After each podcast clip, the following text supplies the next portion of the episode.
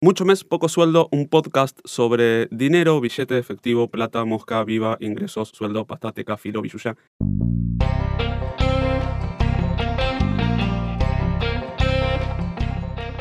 Bienvenidos a un nuevo episodio de Mucho mes, poco sueldo. Hoy viajamos a Babilonia.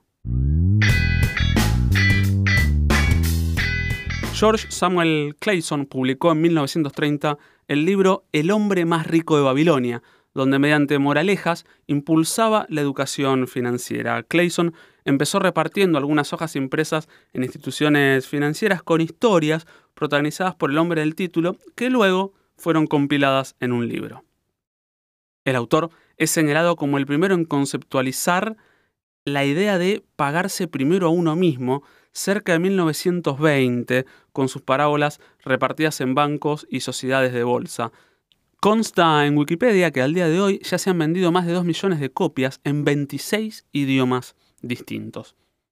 En el libro de Clayson el consejo es separar al menos el 10% de tus ingresos y vivir con el 90% restante. El 10% apartado tenés que invertirlo para obtener un rendimiento y de esta forma hacer que el dinero trabaje por vos y no vos por el dinero repasemos el concepto de pagate a vos mismo, el gran aporte de George a las finanzas personales. Evitas gastos impulsivos y compras innecesarias, te acostumbras a vivir con menos dinero, armando tu fondo de ahorro y tenés tranquilidad. Si no ahorras, vas a sufrir más estrés financiero pagarte a vos mismo no significa que podés gastarte todo tu dinero en gastos innecesarios. Tenés que pasar a invertir en vos mismo para evitar estar en ese mismo lugar al recibir tu próximo sueldo. Nota mental.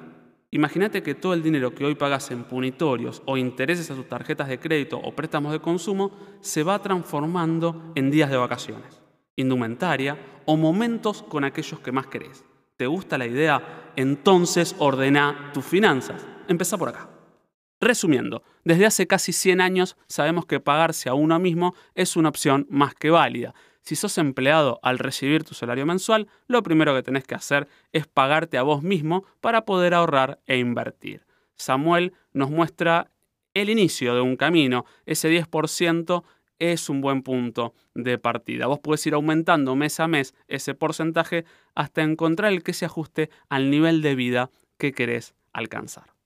Mes a mes vas a ir construyendo tus fondos de consumo, imprevistos y ahorro. Al constituir los fondos vas a poder invertirlos. Un pequeño paso en tu educación financiera con impacto inmediato en tus finanzas personales. Este episodio de Mucho Mes, Poco Sueldo fue grabado en los estudios LQN de la Ciudad de Buenos Aires. Si querés sumarte como anunciante, comunicate por nuestras redes. Tenemos una propuesta de contenidos para vos.